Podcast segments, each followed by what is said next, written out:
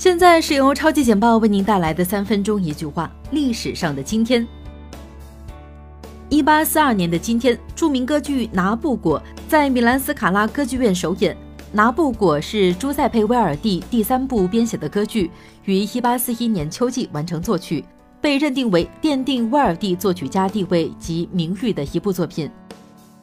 一八六二年的今天，美国南北战争中爆发了首次装甲舰之间的海战。汉普敦海战，三月八日，南方联邦军的铁甲舰弗吉尼亚号接连击毁击伤多艘北军战舰，而自身损伤轻微。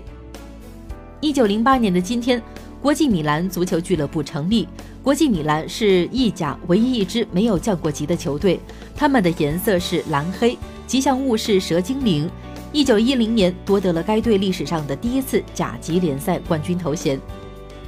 一九三一年的今天，中国共产党中央委员会机关报《红旗周报》创刊，《红旗周报》是由《红旗日报》改名而来，并由中国共产党中央和江苏省委机关报恢复为中共中央机关报。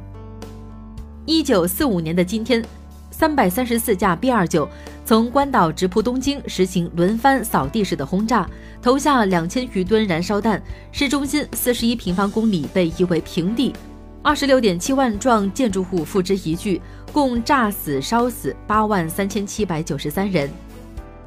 一九八四年的今天，世界上第一只试管羔羊诞生，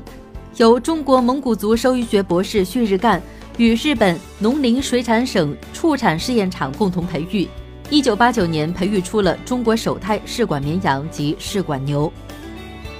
一九九零年的今天，中国版权研究会在京宣布正式成立。中国版权研究会的主要任务是促进版权立法、司法与管理的理论研究，开展国内外有关版权的学术交流等。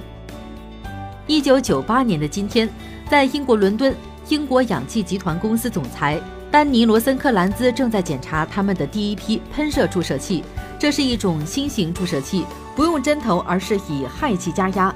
让疫苗微粒直接穿过皮肤进入身体。二零一四年的今天，上海市工商局披露，因构成虚假广告，佳洁士双效炫白牙膏被处罚六百零三万元，这也是我国目前针对虚假违法广告的最大罚单。二零一八年的今天，中国科学院北京基因组所刘江团队领衔的中国科学家首次解读了基因编程语言的奥秘。并揭示人类进化的重要新机制。相关研究发表于国际顶级期刊《细胞》杂志。